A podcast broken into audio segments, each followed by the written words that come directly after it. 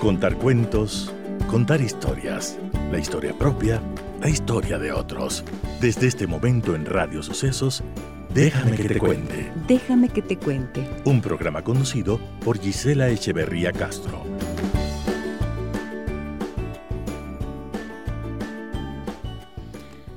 Amigas y amigos de Radio Sucesos, muy buenos días, bienvenidas y bienvenidos a nuestro programa. ¿Cómo están ustedes en esta mañana, en este martes que iniciamos actividades del mes de mayo? Un saludo cordial a todos ustedes, trabajadores, trabajadoras incansables, porque cada pedacito de nuestra vida está construida por un trabajo. Alguien está haciendo una labor cada día, en cada espacio, en cada momento, en cada lugar.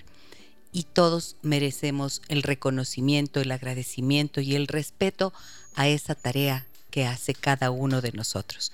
Un abrazo muy grande a todos ustedes en esta mañana. Saludo cordialmente a aquellas personas que nos acompañan en 101.7 FM y a quienes lo hacen en cualquier lugar del mundo en www.radiosucesos.fm. Déjame que te cuente. Déjame que te cuente.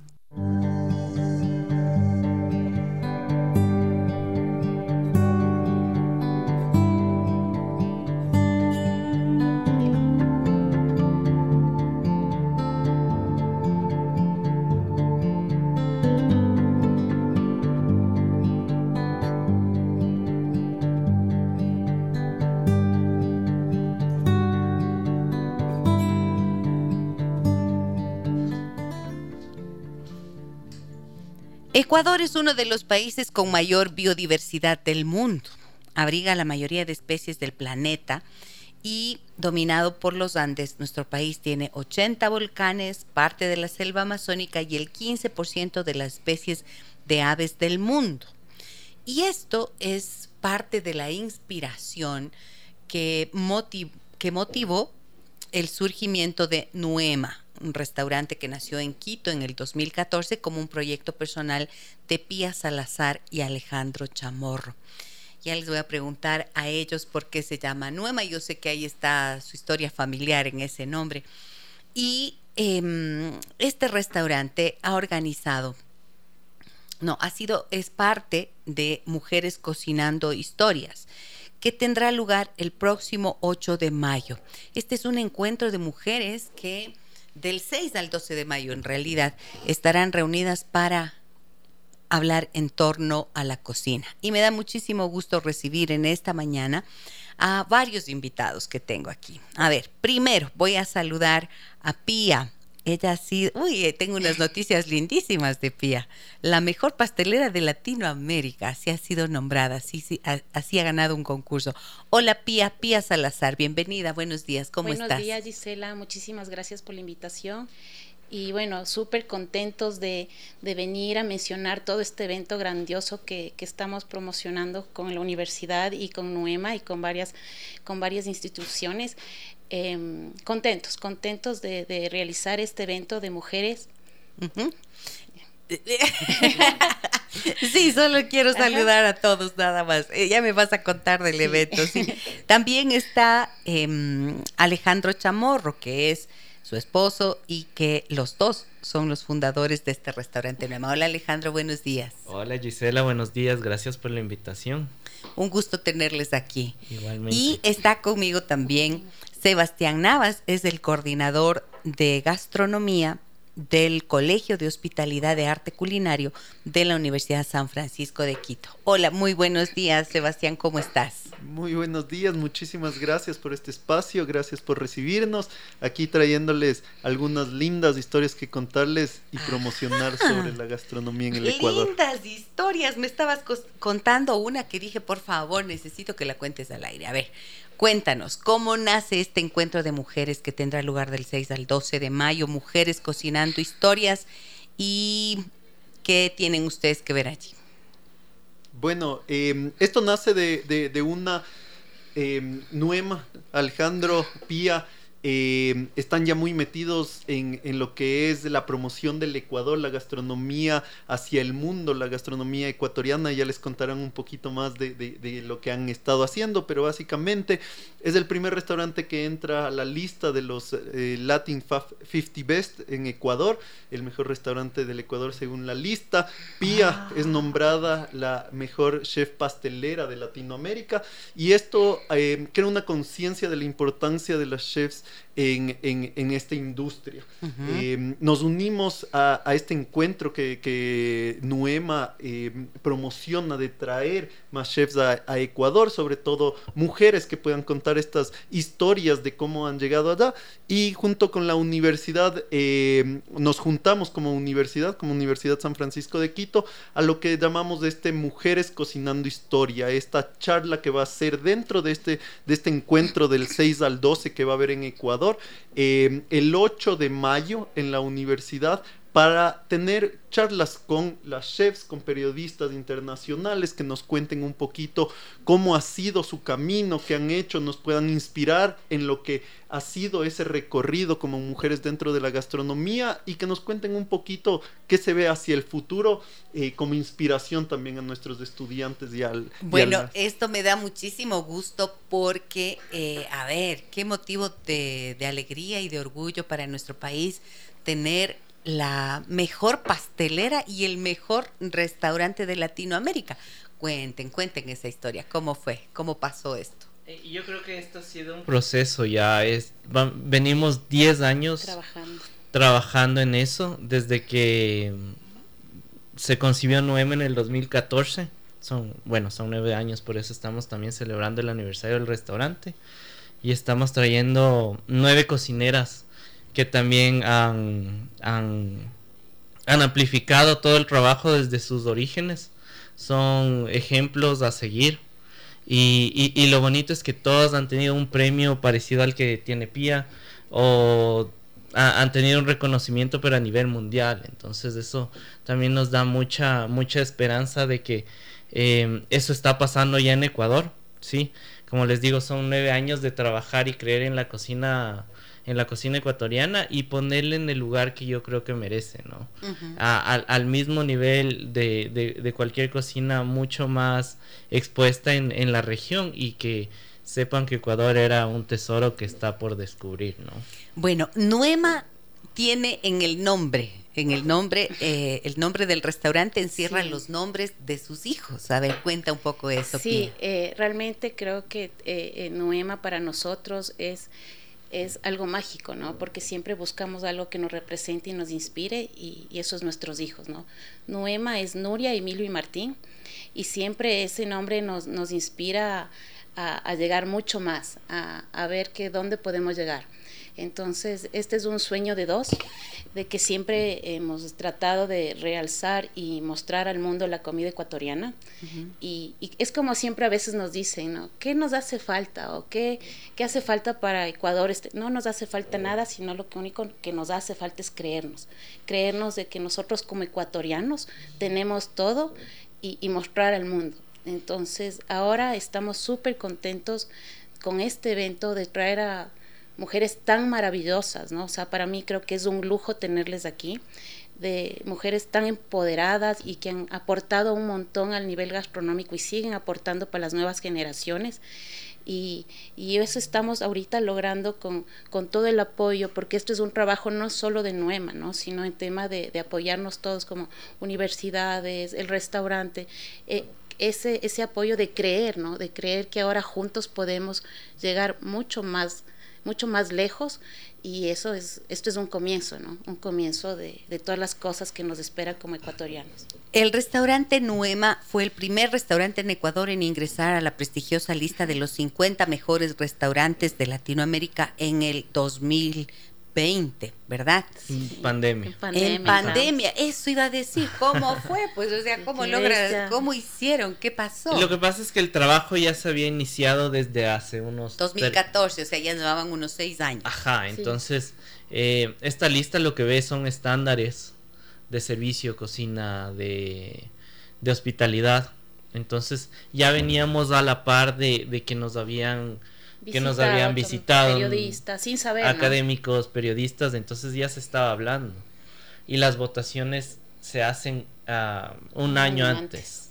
Entonces, esas votaciones para ese año ya estaban lanzadas. Entonces, la noticia se dio felizmente y no tan feliz en, en esa época. Entonces, yo creo que también fue algo súper importante porque nos enseñó como ecuatorianos a valorar lo que teníamos en Ecuador. Eh, sepa la, noticia y venga a visitar el restaurante. Entonces, yo creo que por ahí también fue un, golpe un golpe y un llamado de atención a la gente para que valoren su identidad mediante la cocina, ¿no? Ahora, hay una, a ver, hace algunos años hubo un boom de gente em, que quiso estudiar gastronomía, ¿no es cierto? Y hubo una cantidad de, escuelas y de universidades que se tomaron en serio y entonces abrieron las puertas de gastronomía y cantidad de estudiantes hay en estas escuelas y en estas eh, universidades. Em, ¿Qué tan qué tan amplio, qué tan eh, eh, atractivo, qué tan interesante sigue siendo el mercado ecuatoriano, porque por ahí me he encontrado con mucha gente que dice, no, pero es que me encanta cocinar, pero no, porque me voy a morir del hambre, más o a menos que cocine para mí mismo más o menos es, hay esta idea, incluso eh, como lo que se decía antes en relación a los músicos, o se sigue diciendo, a los artistas. ¿Qué hay de esto? Cuéntame tú, mm, Sebastián. Bueno, a ver, primero que nada creo que em, hay que entender que esta es una carrera, la hospitalidad, el servicio, donde se engloba la gastronomía, es una carrera de mucha pasión, cierto? Mucha pasión porque em, y, creo que todas las carreras deberían ser un poco así, ¿no? Nos hemos volcado a la, a la parte de qué tanta plata voy a hacer en mi carrera cuando en muchas cosas es también el servicio que quiero dar. Así empezaron las carreras. El médico, el abogado estaba pensando en qué servicio puedo dar a la comunidad y cómo me especializo en eso. Creo que nuestra carrera de gastronomía sigue siendo de mucha pasión. Creo que tiene muchas puertas abiertas. Es difícil. Es una carrera que yo les digo, si tiene mucha pasión, también tiene que ser muy bien manejada. Es una carrera de costos. El saber manejar tus costos, tus ingredientes, cómo manejo al detalle, este tipo de cosas va a hacer que tu, restaurante, tu emprendimiento salga adelante. Es una carrera que tiene muchísima apertura al mundo y muchísimas oportunidades. Cuando viene un estudiante a la universidad, yo le digo, sí, tal vez eh, todos sueñan en tener el mejor restaurante del mundo y, ser chefs reconocidos a nivel mundial, Está bien, pero no todos lo van a hacer, como no todos van a hacer en ninguna profesión, pero hay muchísimas oportunidades, es una carrera con mucha amplitud en el emprendimiento, por ejemplo. Ponerse un restaurante de alta gama eh, es costoso, necesita dedicación, no se lo puede hacer del día eh, uno, eh, pero emprender en pequeño.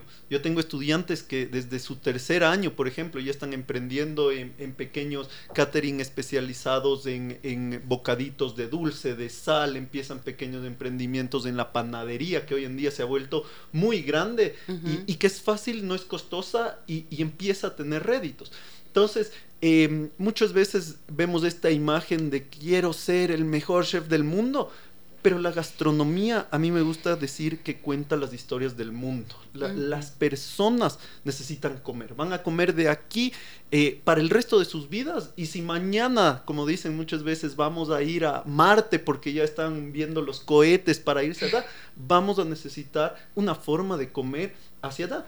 Y, y no existe solo la alta gastronomía la gastronomía viene del origen, del territorio. Eh, hay una cadena de valor muy importante hacia atrás y hacia adelante en la gastronomía. Tiene un impacto en la movilización de las personas, tiene impacto en la vida diaria.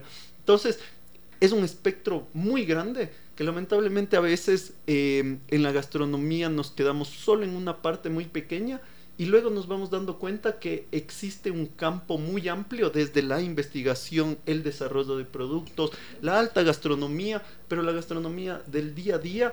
Y, en ese sentido creo que hay mucho que hacer y, una pasión muy grande de que se puede seguir descubriendo esta La pasión mueve todo, ¿no es cierto? Y la fe mueve montañas, decían también. Una pregunta.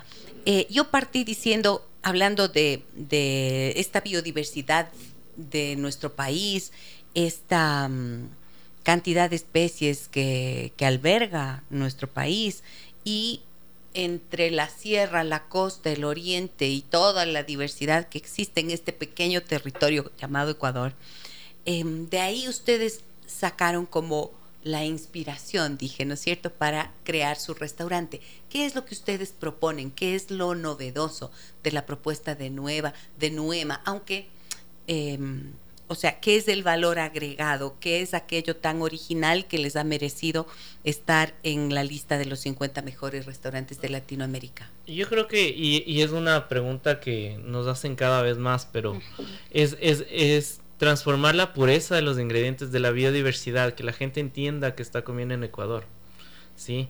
Que está comiendo algo que capaz no han comido antes y que capaz no van a comer después. Como por ejemplo. Una neapía, que es, un fermento de yuca de, los secoyas de aquí de la Amazonía de Ecuador, ¿sí?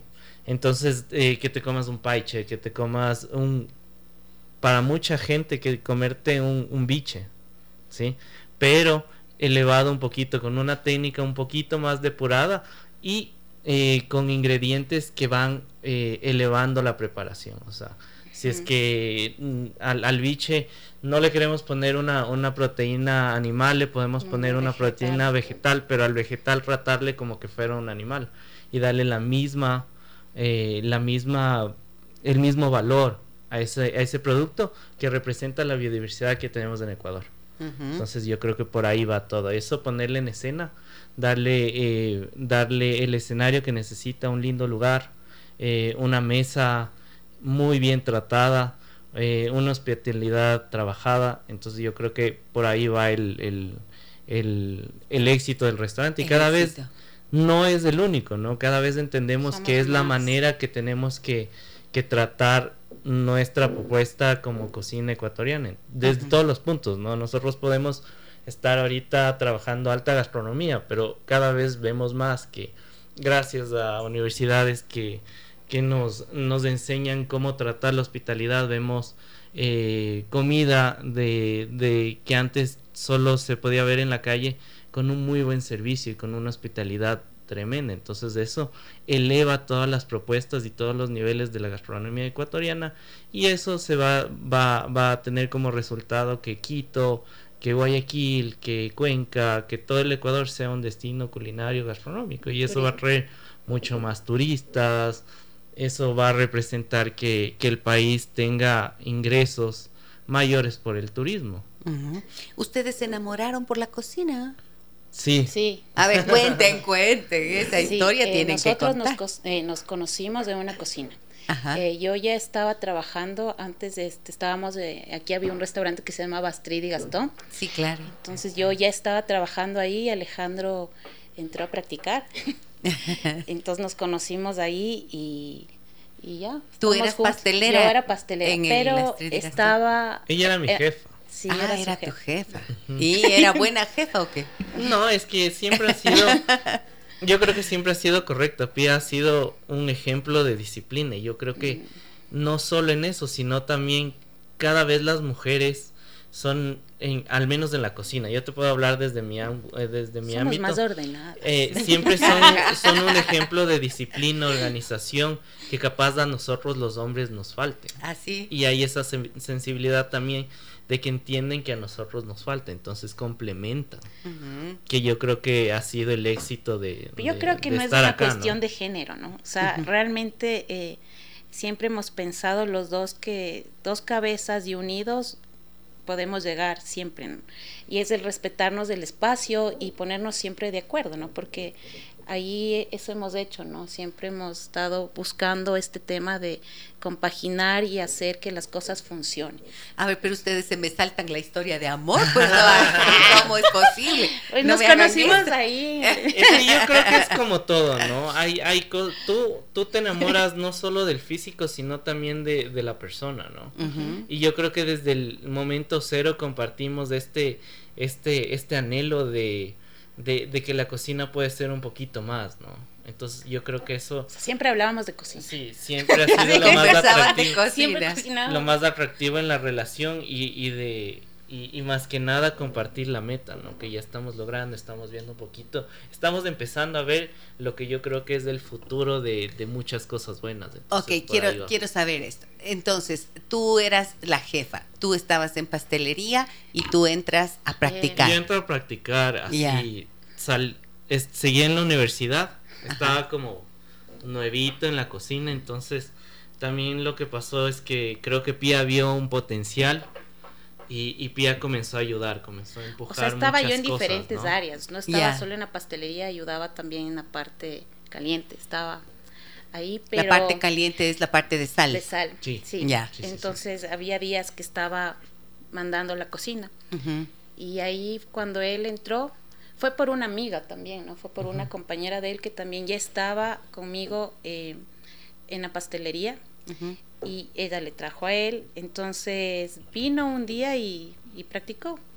Y se califica y estábamos ahí, entonces cuando nos sentamos a tomar decisiones, porque también estaba un jefe de cocina, eh, me dijo, oye, él se queda, este no, y ya. Entonces, en verdad, ahí vimos potencial en él porque él es como que muy artístico en tema de los platos. Yo admiro un montón el trabajo que él hace porque le mete mucha pasión en, el momento de, crear sus platos, o sea, es un arte, o sea, para mí es un artista, él, plasma sus, platos también, entonces eso vimos en él, ¿no? ese detalle, esa paciencia que tenía para montar los platos, eh, y, ya, nos enamoramos. yo creo que también hay que entender que la, cocina es un, es un estilo de vida, que está muy pegado a la vocación, entonces eh, las cocinas se vuelven tu segundo hogar. Es tu hogar. Eh, yo a Pia le veía más que a mi misma familia, entonces ya se fue convirtiendo. Ahora ya es mi familia, ¿no? Y le veo todos los días.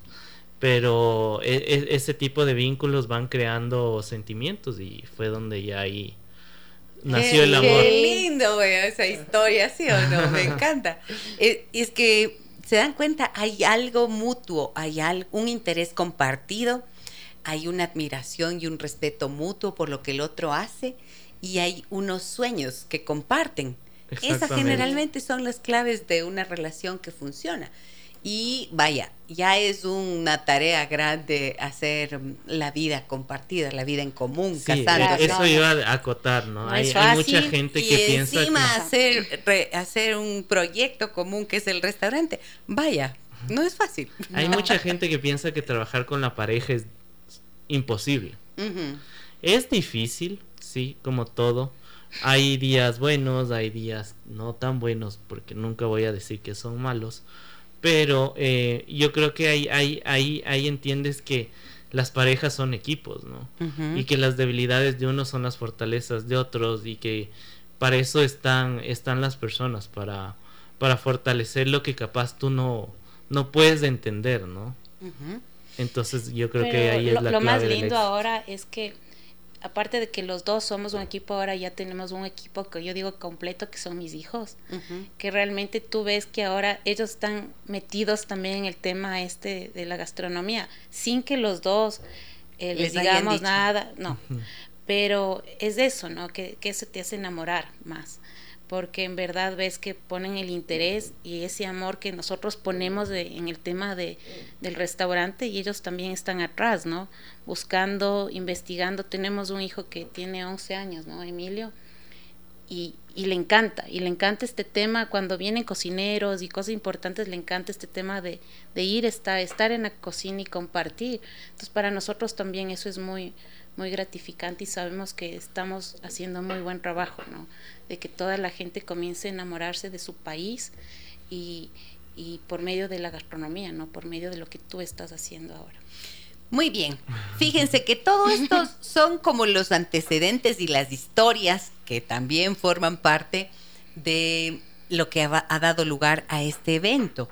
Mujeres cocinando historias. Es un encuentro de mujeres del 6 al 12 de mayo y voy a preguntarle a Pía cómo fue que ella ganó, cómo es que se convirtió en la mejor pastelera de Latinoamérica. Pero debo hacer esto luego de la pausa comercial que viene en este momento. Regreso enseguida con mis invitados de esta mañana.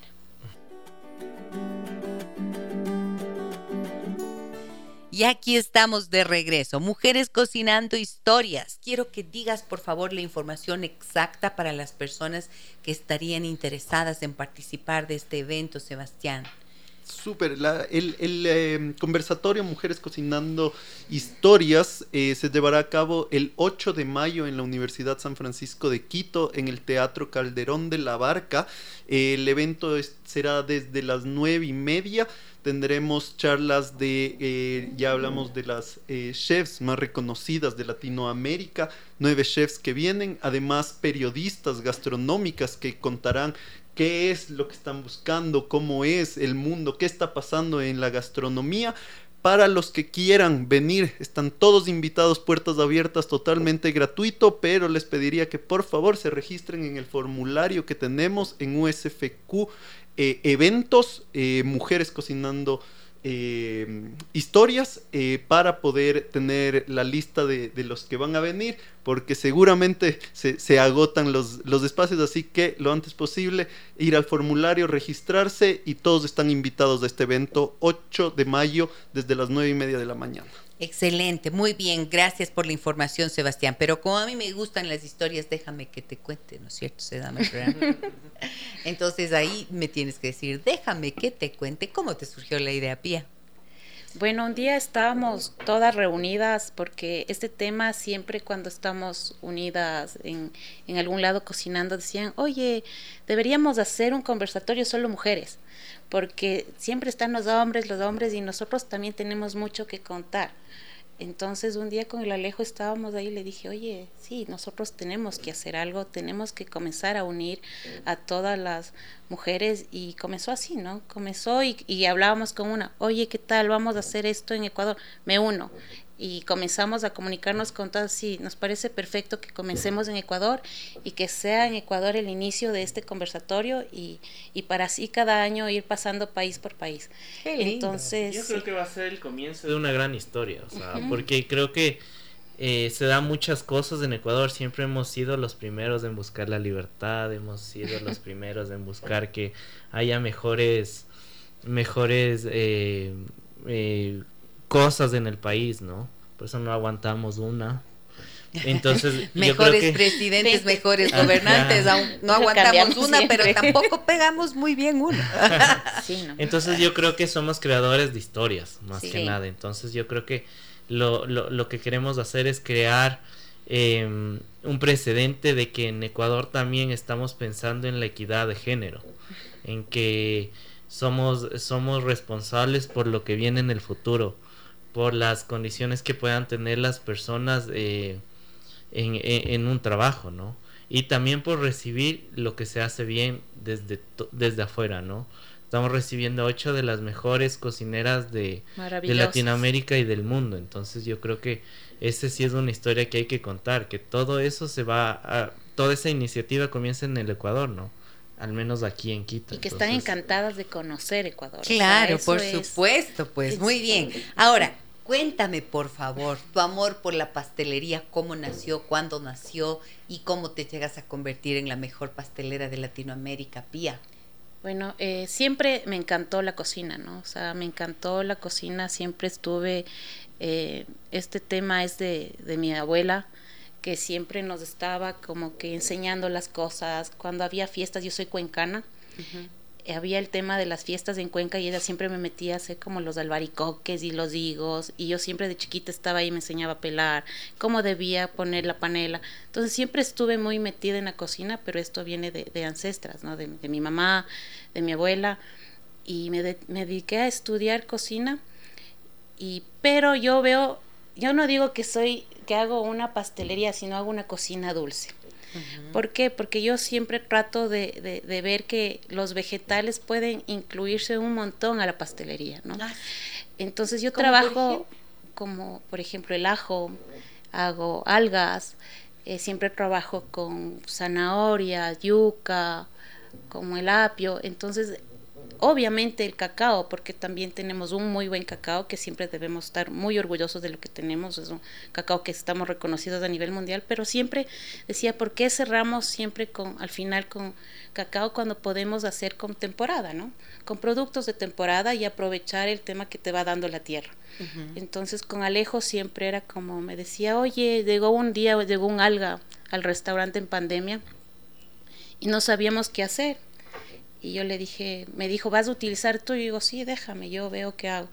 Y sí, y es como, es eso, ¿no? Del experimentar, buscar, ir más allá de, de buscar qué es lo que tú quieres expresar por medio de lo que tú haces, ¿no? Entonces, a mí la pastelería me apasiona, pero es eso, me gusta estar buscando, experimentando, viendo qué es lo que funciona, qué es lo que no, y es eso, ¿no? O sea, y eh, para ganar este reconocimiento latinoamericano, ¿qué hiciste? ¿Cuál fue el proceso? yo no hice nada, creo que realmente el tema es que siempre es como decía Alejo, ¿no? Vienen personas que tú no sabes a sentarse a comer, como los periodistas o gente que vienen a calificarte, porque eso fue, ¿no? O sea, yo el premio, yo me enteré cuando fui allá, no sabíamos del premio hasta que me mencionaron. ¿En dónde? En México. En México fue el tema de los premios cuando nos llamaron a decir que tenemos que ir porque estábamos ya estábamos dentro de la lista de los 50 50 Best.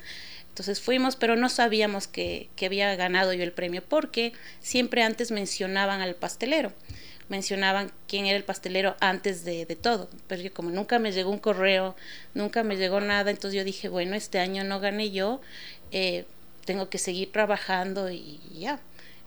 El momento que, que apareció mi nombre ahí sí fue realmente súper emocionante. emocionante eh, todo el mundo gritaba, eh, gritaba Ecuador, gente de otros países. Entonces ahí fue con Alejandro que dijimos, estamos haciendo un buen trabajo, estamos haciendo algo bien, estamos mostrando Ecuador porque nosotros eso es lo que hacemos, ¿no? Mostrar Ecuador por medio de todos los ingredientes que se dan acá, ¿no? Por toda la mega biodiversidad que tenemos como país. Entonces, estoy orgullosa, sí, pero sé que tengo que trabajar más. Sé que, que nos falta mucho por recorrer y, y, esto es el principio de, del sueño, ¿no? Sí. Yo creo que más que nada... Eh, estos son premios, no, no a lo que nosotros podemos hacer. Nosotros somos unos mensajeros. Ya los cocineros somos mensajeros y yo creo que ahorita más de la tierra de donde vienes. Porque yo nací en Ecuador, entonces no voy a, nunca un francés va a cocinar mejor que yo cocina ecuatoriano. Claro, imposible. No tiene... Ni yo. Y viceversa. Exactamente. Entonces, cuando alguien entiende eso, sabe que lo, la, la, la, manera de hacer que, que, que todo lo que tú representas y, y que ganes premios y todo es mediante lo que tú naces, tu biodiversidad, tus productos, tus sabores y tus tradiciones, ¿no? Buen día, estimada doctora Gisela, me dicen, e invitados, felicitaciones. Ecuador tiene de todo, no nos falta nada.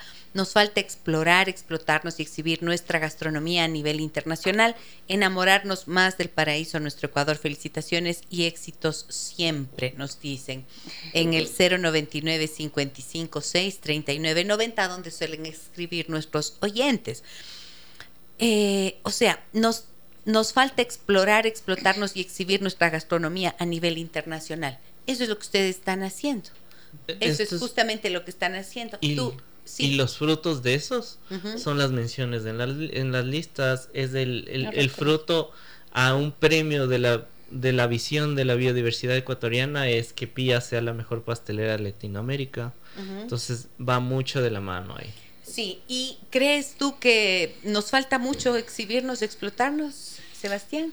Yo creo que sí, todavía y para exhibirnos y explotar tenemos, como dice bien Pía y Alejandro, creernos, creernos que aquí hay una gran gastronomía, hay un gran producto, hay, hay una em, gran potencia que debemos lograr explotar. Y creo que este encuentro, creo que lo que está haciendo Nuema, creo que lo que tratamos de aportar desde la Universidad San Francisco de Quito eh, es ese reconocimiento uno propio y otro hacia la parte internacional. Yo creo que estos encuentros, estas charlas, el invitar a estas personas, abren un punto que va a ser un antes y un después porque esto no es solo de algunos, esto es de una gastronomía del Ecuador, que puedan conocer desde una hueca, desde un territorio, de qué está pasando, dónde están cultivando los productos, hasta los, hasta los eh, restaurantes más conocidos, que encuentren la biodiversidad, van a estar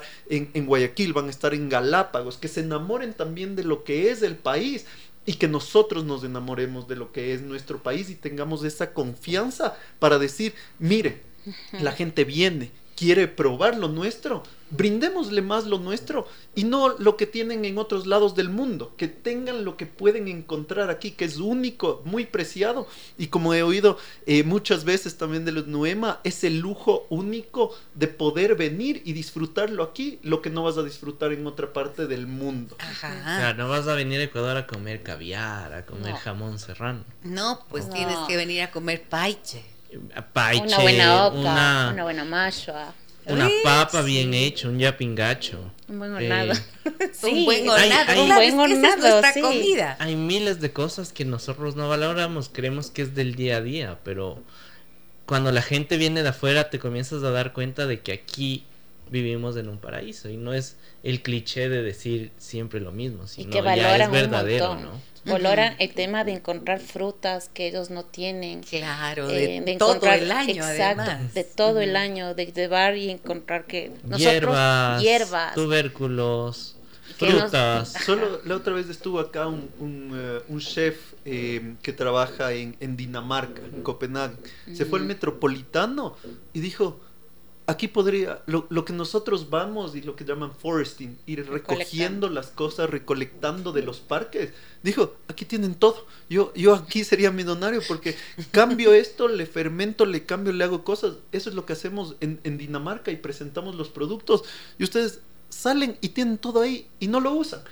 Tal vez ese desconocimiento, la apropiación, el saber, y también creo que el, el, poder llevar al siguiente nivel, ¿no es cierto? El pensar en el servicio, en pensar en la hospitalidad, en el pensar que como lo tenemos muchas veces tan cercano, lo hacemos como, ah, es ordinario, pero hay extraordinario en ese ordinario y tenemos que sumarle a la técnica, al servicio, a la hospitalidad, a decir, esto es ordinario, pero podemos hacerlo extraordinario porque hay esa posibilidad. Buscar la pureza de la biodiversidad ecuatoriana. Qué bello, ¿no? Eso me encanta.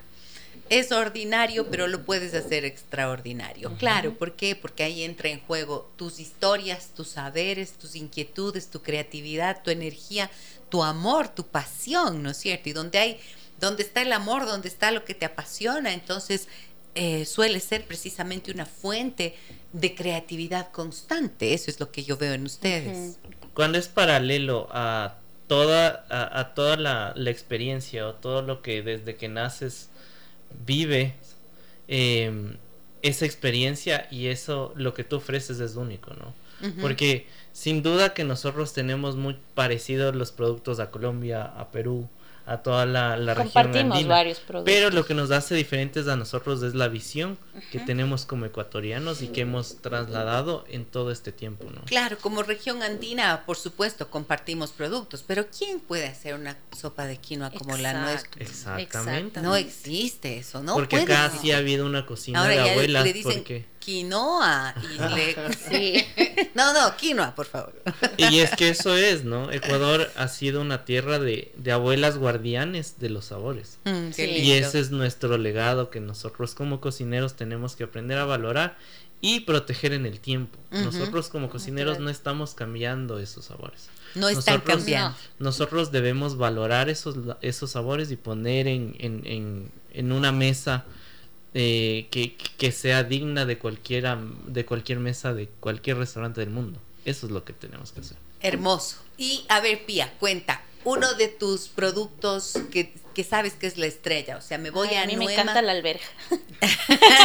Tengo un postre con alberja y manzanilla. Em, ese creo que es, es Siempre he tratado, como te había comentado, el trabajar con vegetales y es como traer los recuerdos, es cierto, de casa, ¿no? De abuela. Entonces yo cuando iba a Cuenca, mi abuela siempre me daba la alberja recién cosechada, pero la amarilla, la dulce. Entonces me comía cruda, me comía cruda.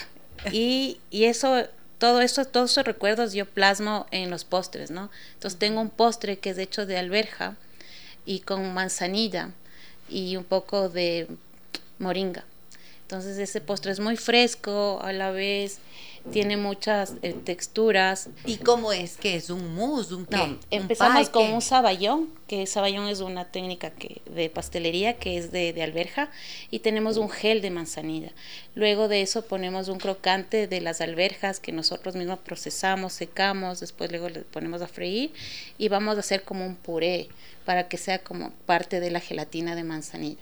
Y la parte cremosa nos va a ayudar con el helado, que es un helado de moringa. Entonces, creo que ese es uno de los postres que... Estrellas. estrella. Y el otro es el de coco, que es, es un alga de coco que tiene una crema de ajo negro y un crocante de levadura seca y garrapiñada, que utilizamos mucho técnicas de garrapiñar muchos frutos secos que utilizamos aquí en el Ecuador, entonces yo trato de poner eso en mis postres. Wow, pero hay que recalcar ahí algo porque, yo digo, a ver cómo me como algo dulce con ajo, me asusto. pero ese tiene una raíz porque ese está inspirado en el papá de Pía que a él le gustaba mucho el coco, pero también le gustaba un poco de los sabores como... Es que él era muy fuerte de muy carácter. fuerte y todo, entonces eh, yo creo que fue un reboot y eso, ah, hay, eso pasa mucho en el restaurante. Nosotros hacemos recetas a partir de una tía, de lo que comíamos cuando éramos chiquitos y todo. No hacemos tradición, pero sí usamos estos matices de... de recuerdos. De los recuerdos que tenemos de, niño, ¿no? De un niño ecuatoriano, una niña cuencana. Ajá. ¿Y eh, qué sería hacer tradición? Yo creo que hacer tradición es ser el guardián de, lo que se viene haciendo ya. Hay, hay generaciones que vienen trabajando. Porque eso se tiene que respetar, ¿no? o sea, la raza. O sea, si hago años haciendo hago igualito. Sí, no se puede cambiar la Es que la tradición hay que saber saber respetar, porque es la si tú no sabes la tradición no puedes ir a la vanguardia. Entonces la tradición es la raíz de la vanguardia. Si nosotros no sabemos de dónde venimos como como como tradición no podemos proponer nada que sea contemporáneo. Lógico.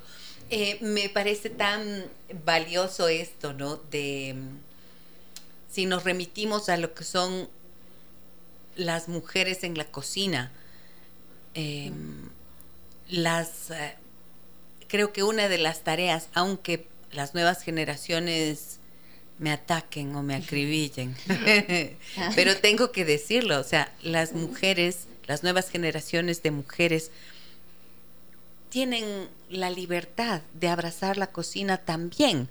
No por cocinar dejas de ser mujer, no por eh, estar en la cocina y preparar los alimentos eh, dejas de estar empoderada. A veces me preocupo mucho por eso, porque veo que, mm, que ya no quieren cocinar las chicas, que, que dicen, no, yo detesto la cocina, yo odio la cocina, porque lo ven como una, un espacio de subyugación. Y por eso me gustó tanto esta propuesta de mujeres cocinando historias, porque es en la cocina de la casa, es en donde se construyen las historias cotidianas y donde se tejen esos vínculos en la familia. Las mujeres cocinamos, los hombres cocinen, qué lindo, cocinemos juntos, pero no pensemos que puede ser eh, que esto nos va a quitar el poder de ser no sé qué. ¿Tú qué piensas de esto, querido? yo, o sea, obviamente antes las mujeres estaban, siempre, siempre estuvo una mujer en la cocina, siempre estuvo, porque cuando tú llegabas a la casa, tu mamá hacía lo mejor, todas las tardes se esmeraba y todo, pero ahora en este punto yo creo que la mujer puede estar en todos lados, ¿me entiendes? Pero no perder ese sueño de, de, estar en la cocina, porque es una parte fundamental en la familia. Es una parte de que no se debe perder el tema de cuando tú almuerzas, sentarte con tus hijos y preguntar, oye, ¿qué tal te fue hoy día? Y compartir comiendo, ¿me entiendes? Compartir esa comida de mamá, compartir esa comida de, de abuela, de, papá, de papá. Y de papá. y, eso hacemos nosotros, nosotros trabajamos un montón y el domingo para nosotros es sagrado, o sea, compartir con nuestros hijos y sentarnos a escucharles y ver. Y, y, es eso, ¿no? Yo creo que no se debe perder ese tema de cocinar y de compartir en familia porque es fundamental. Sí. O sea, eso... Y, y, y, quiero complementar que muchas veces vamos al final, ¿no? Porque es llamativo el chef, el restaurante, pero las historias se cuentan también desde la tierra. ¿Quiénes son las personas que han estado en la tierra cultivando esos productos? En la gran mayoría Totalmente. han sido mujeres que han estado eh, eh, viendo las chacras, que han estado viendo los productos, que han estado eh, llevando esos productos a la ciudad, llevando esos productos para que podamos comer. Y si te vas dando cuenta, en la historia de la gastronomía, la mujer es muy involucrada en todo esto que no llegaría al plato final si es que no estarían esas manos dentro de todo, ¿no? Desde uh -huh. las hierbas, las hierbateras, lo, lo, los productos del agro, porque muchas veces como, como no es eh, eh, el hombre sale a trabajar en algo de la industria y son las mujeres las que se quedan teniendo y sin ese producto no podríamos hacer nada más detrás. Uh -huh, Entonces, uh -huh. todas esas historias es un poco de reflexión sobre lo que tal vez eh, lo damos por sentado o, o, o, que a veces no lo analizamos a la profundidad de la importancia que tiene esas historias en todo lo que ha sido nuestro desarrollo en la vida, en que si te pones a ver tus historias, siempre encuentras esas historias de la mamá, la abuelita, la cocina, la, la casa, la, la unión. Claro, claro que sí. Y sabes qué, yo, eh, a ver, yo soy terapeuta familiar sistémica, no les había dicho antes de empezar, pero quiere decir que yo trabajo con familias, con parejas y hago procesos de terapia individual. Y mmm, siempre me ha llamado la atención como, por ejemplo, eh, a veces yo pregunto sobre las uh, memorias, ¿no es cierto?, de, de, de las personas, lo, las, los buenos recuerdos, digamos, uh -huh. de las personas. Y están asociados a la comida siempre. Sí, siempre. Total. Mi mamá me hacía, es que era lindo cuando mi mamá me preparaba no sé qué, o cuando llego a la casa y mi mamá me hace tal cosa, o cuando le digo, mamá, hazme tal cosa y lo hace para mí. O sea, esto escucho siempre. Y también he escuchado decir, por ejemplo, no, mi mamá odiaba la cocina. Y qué triste. Y sentir como un vacío ahí en la mitad del corazón de esa ausencia, porque cuando cocinas, preparas algo y ofreces a las personas a, a, las que amas, estás diciendo te estoy cuidando, ¿no? Es un acto de amor. Estoy cuidándote, estoy diciéndote que te amo a través de esto y además te estoy diciendo que me importas. Entonces yo creo que esa revalorización está presente en esto que ustedes dicen y me encanta eh, que parten de un concepto, o sea, las historias que están detrás, pero también los conceptos, un concepto alrededor del cual gira la propuesta gastronómica, ¿no es cierto? O sea, si las mujeres dejamos de cocinar o dejan de cocinar, los guaguas, ¿qué historias van a contar? Por favor. Uh -huh. yo creo que también aparte de eso, para contar, yo... Sí, es verdad. Deberíamos tratar de que no solo las mujeres sean las, las que las actoras de ese, de ese, de esa memoria, ¿no?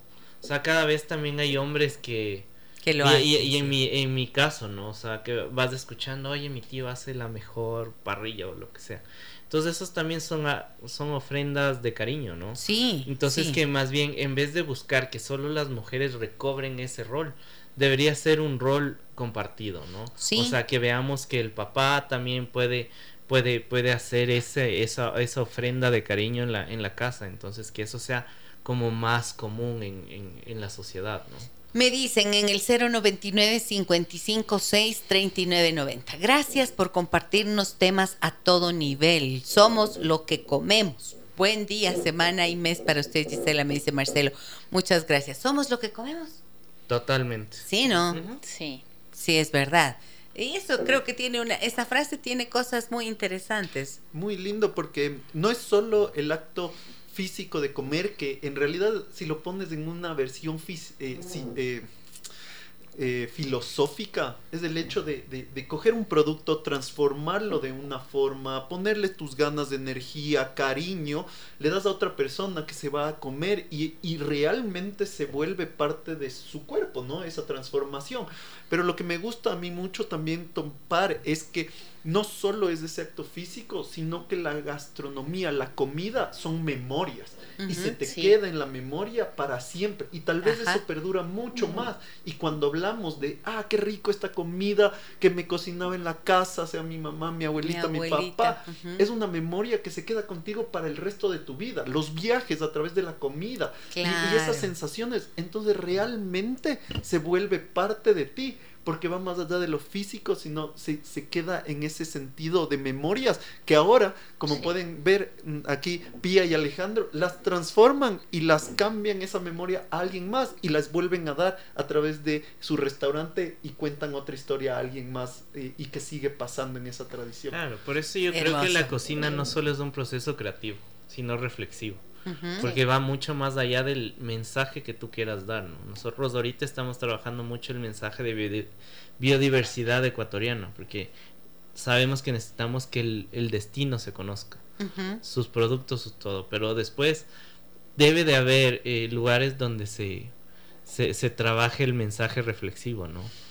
Memorias, todo eso. Claro. Memoria es cuando dice somos lo que comemos, también pienso en la identidad, pues que es lo que ustedes están trabajando, ¿no es cierto? Es, ese es el concepto, la identidad como ecuatorianos y, valorar a través de la gastronomía, ¿no es cierto? Sí, cada vez un poquito más, cada día ser más un poco más ecuatoriano que el día anterior. o sea, es un proceso, ¿no?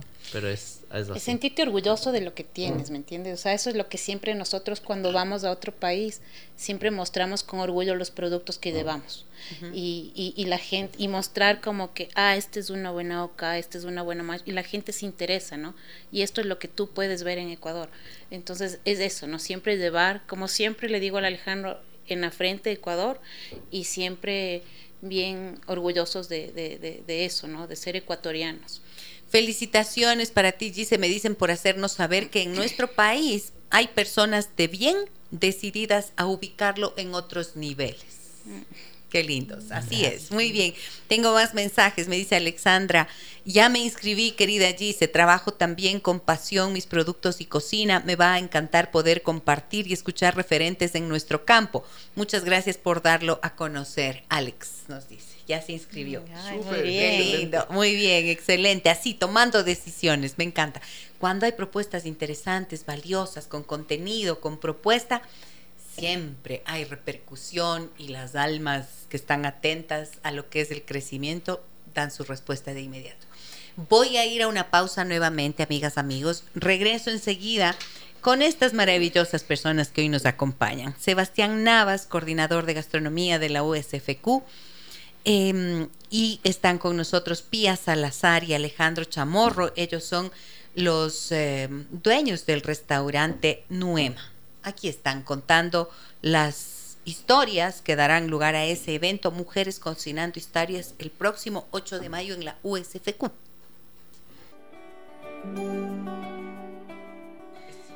Lindos mensajes tengo aquí en el 099 55 90. Me dicen excelente programa, felicitaciones por el tema y muchos éxitos para los invitados. Es una gran reflexión de la cocina que viaja del pasado, viene al presente y sueña que en el futuro se mantengan nuestras tradiciones y los recuerdos. Qué lindo, mira. Recordé a mi padre preparando un bistec de carne con tomate de árbol y anhelo mm. que nunca se pierda la receta de colada morada con camote que conservan mis tías y que ya estamos aprendiendo. Soy Catalina. Qué lindo, ¿no? Qué lindo. Qué bello. Gracias, Catalina. Solo el ecuatoriano entiende, ¿no? Y eso es lo bonito, ¿no? Sí. Sentirse más ecuatoriano a través de, de esto que nos une a todo, porque la comida es la comida y la música es el único lenguaje universal, ¿no? Sí, es verdad. Buenos días, me dicen. Felicitaciones a tanto talento, autoestima, esfuerzo. Vivimos en un país riquísimo, aún orgánico si queremos. Que estas iniciativas inspiren y despierten el amor a nuestra identidad y sanas tradiciones. El hogar, léase, la cocina es el corazón del hogar. Valiosísimo si cocinan padres y madres. Somos lo que comemos, lo que consumimos en todos los ámbitos. Muchas gracias. Gracias también por este mensaje. A ver, ¿qué piensan de estos mensajes de nuestros oyentes? Súper, sí, si puedo yo, eh, justo en este tiempo que, que vinimos trabajando, porque eh, esta idea que vino de Alejandro de Pía ya, ya viene desde principio de año, cuando dijeron, mira, queremos hacer esto, y en San Francisco dijimos, dale de una, me parece genial, em, eh, hagámoslo, veamos del Ecuador, pero esta parte desde las mujeres es, es una reflexión súper importante porque eh, son mujeres chefs reconocidas que han optado por eh, hacer lo que están haciendo, ¿no? Eh, empoderarse, ser líderes en, en, un mundo, en un medio que, que, es difícil, que ha sido muy machista, que ha sido muchas veces eh, encerrado detrás de las paredes, no sabes muy bien qué pasa en la cocina y que han ido sobresaliendo y que pueden venir a decirte qué ha sido esas dificultades que han tenido. Y eso me hacía pensar en este tiempo de mi abuelita. Mi abuelita era, eh, se casó muy joven, eh, siempre nos recibía obviamente en su casa, era la, la que cocinaba. Eh, Eda nunca hizo, no, no, acabó el colegio, pero no fue a la universidad y nos contaba, yo hubiera querido hacer estas cosas. pero no tuve el chance, ya empecé a tener hijos y ya dejé, y mi abuelito era el que mantenía la casa pero Eda era la que mantenía la unión de la familia, porque era en esas comidas, en esa mesa, en, en las reuniones que, que, hacía y la comida que hacía, las que en verdad mantenían eh, la tradición, la casa, la familia unida. Em, y me acuerdo cuando yo empecé a estudiar gastronomía y le decía, abuelita, pero yo me meto, ayudo. Y ella, no, no, no, aquí solo yo hago la comida, ustedes vayan, siéntense allá. Y, tal vez lo hizo de ese amor, ¿no es cierto? De eso que era el, el, dar a toda su familia este amor a través de la comida. Pero tal vez no fue una decisión propia, fue algo que le tocó por cómo era eh, las circunstancias en ese momento. Y hoy dentro de las decisiones que pueden tener ya hombres, mujeres, personas a través de, de, los estudios, de la carrera, de lo que puedes hacer. No dejar de pensar que la gastronomía sigue siendo esa importancia, que tal vez yo reflexiono, mi abuelita no tuvo la decisión de decir, quiero estudiar o ser una chef o algo así, pero sabía que era sumamente importante para la familia el estar ahí y poder dar esos platos para que se mantenga esta unión familiar y esos encuentros. Entonces, algo que nos pueden demostrar hoy como ya una decisión, como líderes de la industria y decir, miren, es por esto lo que estoy haciéndolo y es esto lo que, que, que, que me apasiona de lo que he venido haciendo como chef en un restaurante. Wow, o sea, hay tantas cosas, ¿no? Alrededor. Yo quiero que cuenten parte de estas historias que acabas de contar. Me conmueve porque digo, en esos pequeños gestos que son de amor, es en, a ver, que en el lenguaje de tu abuelita quizás era un lenguaje de sacrificio también culturalmente, ¿no es cierto? Y en es, generacionalmente hablando. Pero que, que, si transformamos eso en un compartir colaborativo también, ¿no es cierto? En donde pueden participar todos. Eh, Inclusión. Eh, sí, en donde estamos todos, en donde se hace una propuesta no solo de que yo les doy de comer, sino que todos participamos para cocinar y hacer juntos. Entonces, eh, también es parte de los significados que se van moviendo, ¿no es cierto? Ahora, tengo más mensajes, chicos. a ver, a ver, a ver, me dicen, me dicen, me dicen, eh, hola Gisela, felicidades a Pía, ¿me indicas el valor para asistir al evento o dónde me puedo inscribir? No tiene ningún costo. Eh, esto va a ser el día lunes a las 9 de la mañana en la San Francisco. Solo que tenemos que llenar era un formulario. Sí, totalmente gratis. Lunes de la próxima semana, o sea, de hoy en ocho días. No, eh, el lunes. Hoy es martes. Menos de ocho días. Hoy es martes, no, no, es que claro, como es primer día, ya. Es, que sí. Como es primer día laborable de la semana, estamos confundidos, pero es un evento gratuito de la organizado por la Universidad de San Francisco de Quito y Nuema. Entonces, 8 de mayo no tiene ningún costo porque queremos que esté abierto a todos esta charla, que todos puedan venir. Eh, para registrarse el formulario pueden buscar en la página de la Universidad San Francisco de Quito, usfq.edu.es, eventos, eh, mujeres cocinando historias y pueden registrarse en el formulario que está en la página. Y no sean malitos, cuéntenme si es que van a hacer esto como una transmisión, eh, va a haber un online. Sí, queremos subirlo a las plataformas también. Eh, en eh, la plataforma de la universidad será la base y de ahí para poder llegar a muchas más personas que tal vez estén no solo en Quito, porque esto no es solo de Quito tampoco, es, es algo de, país, creo yo. Excelente, excelente. A ver, me dicen también, felicitaciones por el tema, qué bueno oír que la cocina no es algo peyorativo y denigrante. ¿Cuánto valor? No, nada. La cocina une. La cocina es un oficio y, la cocina es lo que yo creo que es un núcleo importantísimo en todas las sociedades. Eh, hay que crear ya la identidad de la comida ecuatoriana para que la conozca el mundo, nos dicen, tal como lo hizo el Perú. Gracias y saludos, tal como lo hizo el Perú. Justo, justo aquí tenemos una, una de las precursoras más importantes de, de, ese, de ese boom gastronómico que, que, vivió Perú, ¿no? Eh, eh, la pareja, porque también es una pareja, eh, son los que tomaron la posta de lo que hizo Gastón Acurio y ahorita están mostrando al mundo todo el potencial y todo ese, ese fenómeno que pasó en Perú. ¿no? Esa pareja fue Astodi... Mm, una Astrid y Gastón, y la que viene es Pía León y Virgilio Martínez. Entonces viene Pía, ¿no? No viene Virgilio, pero... Ya. Es, eso, ¿no? A ver, entonces, a ver, aquí voy a preguntar porque quiero que escuchen los nombres de estas personas, de estas mujeres valiosísimas que estarán contando sus historias de cocina. Elena Reigadas, ¿de dónde es ella? México. México. México. Manu Bufara. Brasil. Marcia Taja Mohamed. Bolivia. Bolivia. Laura Espinosa. Colombia. Janaína Rueda. Brasil. Leonor Espinosa. Colombia. Pía León. Perú. Perú, muy bien. Y Pía Salazar de Ecuador, representando a nosotros. Eh, la mejor pastelera de, de, Latinoamérica es nuestra. ¿Qué tal? Qué lindo. Muy bien. Em, ¿Algo más que quieran añadir para despedirnos?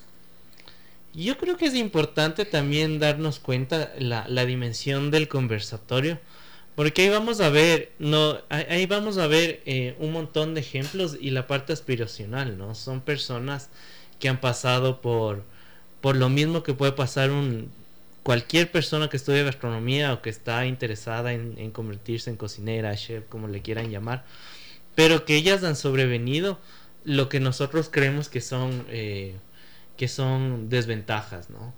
Eh, una, una persona, una cocinera mujer puede creer que su carrera está acabada cuando tiene un hijo. Aquí ves que no. Una persona puede creer eh, que, que, su carrera se ve truncada después de, de, divorciarse. Aquí vemos que no. Que esas desavenencias y todas esas historias que se van a compartir eh, ese día son totalmente aspiracionales y que yo sé que muchas, más de una persona se va a ver identificada con todas las historias que van a tener el, el la posibilidad de ver en, este este lunes, ¿no? Es que en, como dice, ¿no? En el Teatro Calderón de la Barca. Entonces, yo creo que la invitación se nos queda pequeña para tan grande evento. Yo creo que si tenemos la suerte de, de tener esto y que pasen estas cosas gracias a la Universidad de San Francisco, y deberíamos a, asistir como que fuera un concierto de, de, la música que más nos gusta, ¿no? Totalmente. Hacer cola es y eso, todo, ¿no? Escuchar las historias que han hecho magia y que han puesto tanto sentimiento en, en todas las cocinas de Latinoamérica, ¿no? Es lo que Alejandro dice, o sea, detrás de cada cocina, de cada mujer maravillosa que viene, hay una historia que contar. Hay una historia que contar, un sueño que se logró y, eso, les invito yo también que, que, vayan, conversatorio muy importante, que tenemos el apoyo de la universidad porque en verdad eh, nos han ayudado un montón y siempre nos han estado apoyando. Entonces, no pueden dejar de ir. Claro que sí. Y entonces ahí ayúdanos, por favor, Sebastián, con la información nuevamente para que las personas que quieran participar acudan el próximo día lunes. Em, eh, ese, esos datos que dijiste de contacto, por favor, para que se registren.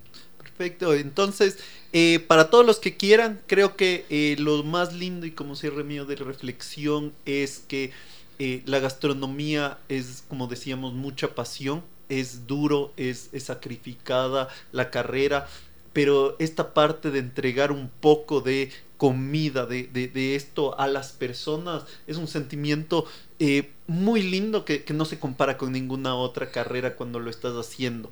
Entonces, eh, invito igual a todos los eh, que están involucrados, desde estudiantes hasta profesionales, para que vengan y oigan las historias de la realidad de personas, porque son más allá de, chefs y nombres Y, pantallas que pueden verse en un momento dado por redes sociales, por lo que está pasando, personas y que entiendas esas dificultades, los altos y bajos de esas personas y mucho más siendo mujeres, con esto que nos dicen, ¿no? Con, a ver cómo voy a hacer con mi familia, mis decisiones, voy a tener hijos o no, eh, quiero o no quiero, y, y, y, y, qué hago si es quiero casarme o no me, quiero casar. Eh, este es mi proyecto de vida, ¿qué voy a hacer? Entonces, em, creo que son muchas historias muy lindas, conmovedoras que nos pueden contar, hacernos reflexionar sobre nosotros mismos. Así que inscríbanse, el formulario está subido en la página de la Universidad San Francisco de Quito, www.usfq.edu.es, en eventos, Mujeres Cocinando Historias. Ahí está el formulario digital, llenen sus datos y es totalmente gratuito para el 8 de mayo desde las 9 de la mañana en el Teatro Calderón de la Barca en la Universidad San Francisco de Quito. Muy bien, me dice Cecilia, qué bello programa, felicitaciones. Las memorias en torno a los alimentos preparados en casa activan todos los sentidos. Escuchar cómo se tostaba el maíz, percibir su aroma. Y para mí era una fiesta ver cómo mi padre rayaba raspadura. Era sinónimo, sinónimo ay, perdón, era sinónimo de colada de harina de haba con tostado y la inigualable y añorada maíz de dulce caca de perro. ah, claro, o sea que cuando había olor de tostado, quería decir que era colada de harina de haba. Uy, qué, rico. Colada de harina de haba con tostado, delicioso. Y mi mamá decía, y espinazo de puerco. Era buenazo. Tenía que ser con espinazo de puerco. Y la inigualable y añorada maíz de dulce caca de perro. Claro, o sea, hacían las dos cosas. Qué rico. A ver, ¿qué más me dicen? Felicidades por el programa. Maravillosa entrevista. Estos eventos fortalecen nuestra identidad. Saludos, Cristina. Muchas gracias. Sí, lo importante también es mostrar que nosotros como ecuatorianos apoyamos de estos eventos, ¿no? Y que la gente va, eso es súper importante porque la gente que, que viene también quiere, quiere ver cómo se mueve este tema en, dentro de, del país y de la ciudad, ¿no? Entonces, mientras más apoyo tengamos y que llenen eso, es mucho más importante para que la gente se lleve la mejor imagen de, Ecuador, ¿no? Claro, pues ahí Teatro Calderón de la Barca va a estar repleto. Seguro que sí será un éxito. Gracias por venir. Me ha encantado conocer sus historias y que las compartan con nosotros éxitos y larga vida a Noema, a su creatividad, a ese amor que ha dado origen a su relación y a su familia y a esta propuesta que engrandece realmente lo que somos como ecuatorianos dentro de la gastronomía. Gracias, Pía, gracias, Alejandro. Muchas gracias. Muchas gracias. Y a ti, Sebastián, gracias también por venir, que sigas adelante de esa coordinación de gastronomía en la universidad. Eh, haciendo que más eh, corazones enamorados de la gastronomía encuentren su lugar profesionalmente y a raíz de esta conceptualización que es lo que siempre ha vendido la Universidad San Francisco de Quito. Muchísimas gracias, Gisela. Y sí, la comida es importante solo para los que comemos, así que si tú eres uno de esos que come, que se vuelve importante para ti también. Muchísimas gracias a esta gente linda que hoy nos ha acompañado en esta mañana. Un abrazo grande a todas y todos, amigas y amigos. Hoy empezamos mes del mayo, mes de la madre. Verán, cocinarán rico para los guaguas. Mañana vamos a hablar de qué pasa cuando te sientes irritable y no sabes ni por qué. 9 horas con 30 minutos. Aquí nos encontramos. Un abrazo grande a todas y todos. Soy Giselle Echeverría. Hasta mañana. Las historias que merecen ser contadas y escuchadas. Historias que conmueven, historias que inspiran. Mañana, desde las 9 y 30, déjame que te cuente. Déjame que te cuente. Con Gisela Echeverría Castro.